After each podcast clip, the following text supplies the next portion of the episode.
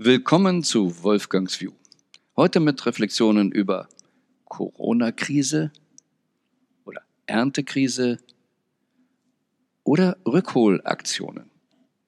So, wie hängt dies denn jetzt zusammen? Nur auf jeden Fall hängt es irgendwie in meinem Kopf zusammen. Alle Welt redet von Corona-Krise. Gibt es wirklich eine Corona-Krise? Mal ehrlich, hat Corona eine Krise? Stellen wir uns mal vor, da ist ein fauler Bauer. Ja, er weiß schon, man sollte eigentlich das Feld in irgendeiner Form vom Frühjahr über den Sommer bis zum Herbst bestellen, bearbeiten, ob es Eggen ist, Säen ist, Düngen ist, was auch immer und noch wässern und top. Aber er macht das nicht. Ach, er sagt, Mensch, Natur kann das ja vielleicht alles ganz alleine, ich muss mich nicht drum kümmern. Und es gibt so viele andere schöne Sachen, um die man sich kümmern könnte. Ja, und was passiert nun im Herbst? Im Herbst, komisch, irgendwie ist keine Ernte da. Es ist nicht genug Frucht, Weizen etc., was immer da an gepflanztem sein sollte, es ist nicht genug da. Und wenn wir uns dann noch vorstellen, eine Region, in der jeder Bauer für eine bestimmte Menge für Menschen zuständig ist, diese zu ernähren. Und nun war der so faul und hat's nicht gemacht. Die Ernte ist nicht da. Ja, und die Menschen, die jetzt essen wollen, es aber nicht kriegen, würde der Bauer jetzt einfach sagen, ach Kinder, ich war jetzt hier so faul, ich habe das gar nicht gemacht. Was würde dann passieren? Können wir uns in etwa vorstellen. Aber bleiben wir erstmal nochmal beim Wording. Haben wir jetzt eine Erntekrise? Oder haben wir eher eine faule Bauer-Story hier? Okay, das äh, mal zum Wording. Aber dann, wie geht's nun weiter? Jetzt merkt der Bauer, das mit der Faulheit hat zu folgendem Ergebnis geführt. Also, die jagen mich vom Feld. Die werden jetzt mit mir hier Zopf machen. Die werden sagen, wo ist dein Erspartes oder irgendwas. Also besser, es, es liegt nicht an mir. Also wir müssen das schon Erntekrise nennen. Es muss irgendwas Außerirdisches, jedenfalls irgendetwas zuständig sein, was mit mir nichts zu tun hat. Und äh, dann werde ich mal richtig auftrumpfen und sagen, hier Kinders, da ist irgendwo was schlimm gelaufen, da hat entweder uns irgendeiner den Dünger geklaut oder irgendwas äh, gemacht und ihr seht es ja bei den anderen, ist es so, da müssen wir jetzt eingehen. Und die anderen sollen was abgeben. Nun, die anderen haben aber so geplant, dass sie ihre Leute versorgen und waren auch fleißig genug und das hat auch geklappt. So, nun sind wir wieder bei dem faulen Bauern und äh, die Leute, die er zu füttern hätte, wären ungeduldiger. Ähm, also am besten, wir erklären keinen von denen, wie man eigentlich ein Feld bestellt, ist auch alles egal, das ist ja auch Vergangenheit. Es ist jemand anders schuld und jetzt, Kinders, ich werde für euch Essen besorgen, auch gegen den Widerstand der anderen. Ich mache das, wir greifen da ein. Ähm, Im Zweifel machen wir Gesetze, dass sie das abgeben müssen und dass es hier nicht so weitergeht und die anderen müssen weggesperrt werden, dass wir eben auch an das Futter für euch rankommen. Und schon sind die, die eigentlich versorgt werden sollten, hinter dem faulen Bauern, der sich nicht richtig um die Feldbestellung gekümmert hat. Wenn wir uns das jetzt mal so vorstellen, ähm, Corona, ähm, es ist ja das Faszinierende, das uns immer erzählt wird, der ganze Lockdown ist ja nur, im Endeffekt nur wegen der mangelnden Kapazitäten, damit nicht die Intensivstationen überlastet sind. Da nun seit mindestens 2012 wo das ganze Szenario ja schon durchgesprochen wurde, die ganzen Themen bekannt sind, wie man ein Feld bestellt und wie man dafür sorgt, dass genügend Kapazitäten da sind. Das war ja alles schon geplant. Aber wir haben jetzt keine faule Gesundheitsbauer-Story, wir haben keine schlechte Feldbestellungsstory, wir haben eine Corona-Krise. Um es mal ein bisschen sarkastischer zu sagen, der Coronavirus kriegt ja nur eine Krise, wenn man ihn killt oder er kann genügend Wirt hat oder seine Wirte sterben. Wir haben hier eine ganz andere Krise. Und wir haben eine Unachtsamkeit, Verblendungskrise, denn alle diejenigen, die das Futter kriegen sollten, glauben, ja, es liegt am Äußeren, es liegt an irgendetwas anderem, kommen gar nicht auf die Idee, es liegt an dem Bauern. Und das Spannende ist, wenn der Bauer ganz normal seine Ernte abgeliefert hat, dann ist es eine Selbstverständlichkeit. Da, je nachdem, wie, wie, wie man ihn mag, darf er das nächste Jahr wieder machen. Jetzt, wo der faule Bauer den starken Mann markiert und sagt, hey, ich kämpfe jetzt für euch, ich sichere das ab und dies und hier müssen wir dafür so mit umgehen, kriegt er viel auf, mehr Aufmerksamkeit. Nochmal ehrlich, was würden wir dann machen? Würden wir nicht auch sagen, oh, das ist ja geil, ich kriege viel mehr Zustimmung, wenn ich den dicken Max mache.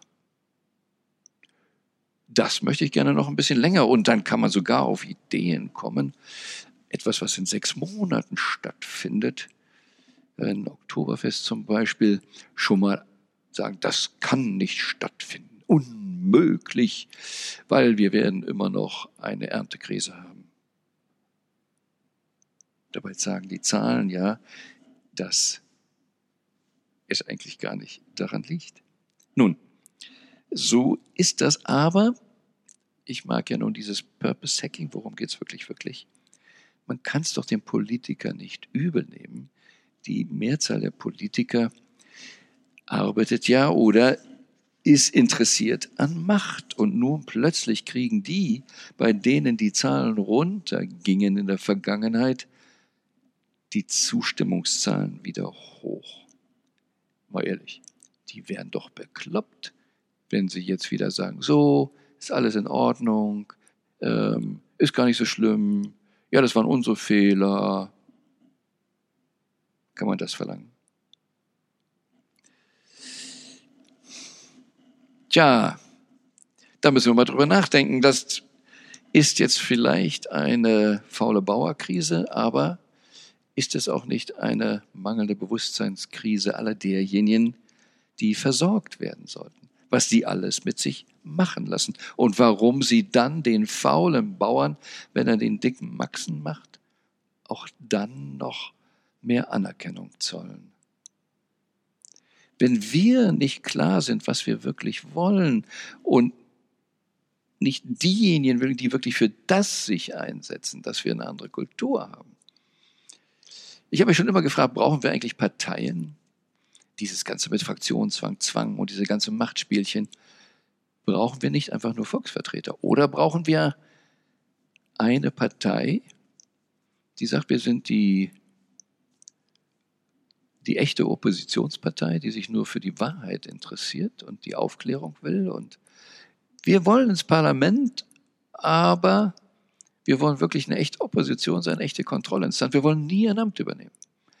Wir stützen auch Minderheitsregierungen, solange die das gut machen, solange die ehrlich sind, so dass sie wirklich die Wahrheit, solange sie wirklich das Beste für den Menschen wollen, wie Professor Dück gerade in seinem Blog geschrieben hat. Wo sind die Führer, die nach bestem Wissen und Gewissen agieren? Wo sind die? Wo verlangen wir die? Wollen wir wirklich die Wahrheit wissen? Und so hauen wir uns auch hier wieder schnell ja was um die Ohren mit Verschwörungstheorien, andere Meinungen etc. Ja, also wenn wir jetzt irgendwo sagen, der Bauer war faul und es ist eigentlich grundsätzlich nicht schlimm, wir können das alles wieder hinkriegen. Am Südpol haben sie sogar einen Container, in dem sie Salat züchten. Klappt wunderbar. Wir könnten so vieles anwenden. Verschwörungstheorie, Verschwörungstheorie. Und dann komme ich zu dem anderen Begriff. In der Autoindustrie ist es ja so, wenn man dann irgendwo merkt, man hat irgendwas vergeigt, irgendwas ist in der Produktion schiefgelaufen und das könnte draußen Schaden bringen. Das Auto ist also nicht top. Dann machen die Autokonzerne eine Rückholaktion. Das heißt, alle gefährdeten Autos müssen zurück zum Werk und müssen untersucht werden und gegebenenfalls müssen sie geheilt werden. Und dann dürfen sie wieder auf die Straße. Hm. Wie wäre das denn jetzt hier zu verstehen? Alle, so wie wir die Informationen bisher haben, die angeblich durch Coronavirus gestorben sind, hatten Vorerkrankungen, haben eine bestimmte Altersgruppe, also die Mehrzahl ist über 65. Also diese Risikogruppe, die möglicherweise Vorerkrankungen hat oder kein starkes Immunsystem. Man hat sogar die Adressen, wie die Autoindustrie auch weiß, ähm, eigentlich wem das Auto gehört, oder sie ruft zumindest dann in die Republik, jeder, der das Auto hat, soll zum Scheck kommen. Es geht sogar über Tagesschau etc. Wie wäre es denn hier, die Risikogruppe aufzurufen? Kommt mal zur Service.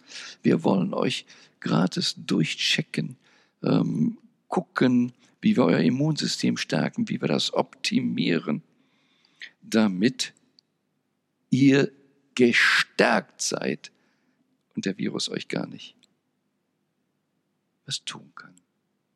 Das ist nur so eine Idee. Ähm, aber vielleicht läuft es in Zukunft ja auch andersrum. Die Autoindustrie lernt jetzt von dieser ganzen faulen Bauer-Story und sagt dann in Zukunft, wenn irgend sowas auftaucht, dass da mit dem Auto ein Problem ist, das liegt gar nicht am Auto. Die Schuld hat der Fahrer. Denn wenn der Fahrer, und das muss man doch ganz klar sehen, wenn der Fahrer das Auto überhaupt nicht bewegt hätte, dann wäre es doch kein Problem. Also von daher schlage ich vor, für die Zukunft auf Rückholaktionen zu verzichten und allen Fahrern, die in einem entsprechenden Alter sind oder die jetzt eben hier zu dieser Risikogruppe gehören, die müssen alle ein Fahrverbot kriegen, ein Lockout, nicht mehr ins Auto. Fahrverbot. Ja, Verbote. Das ist, wie wir unser Leben, unsere Gesundheit und ja, die Lebensfreude richtig schützen.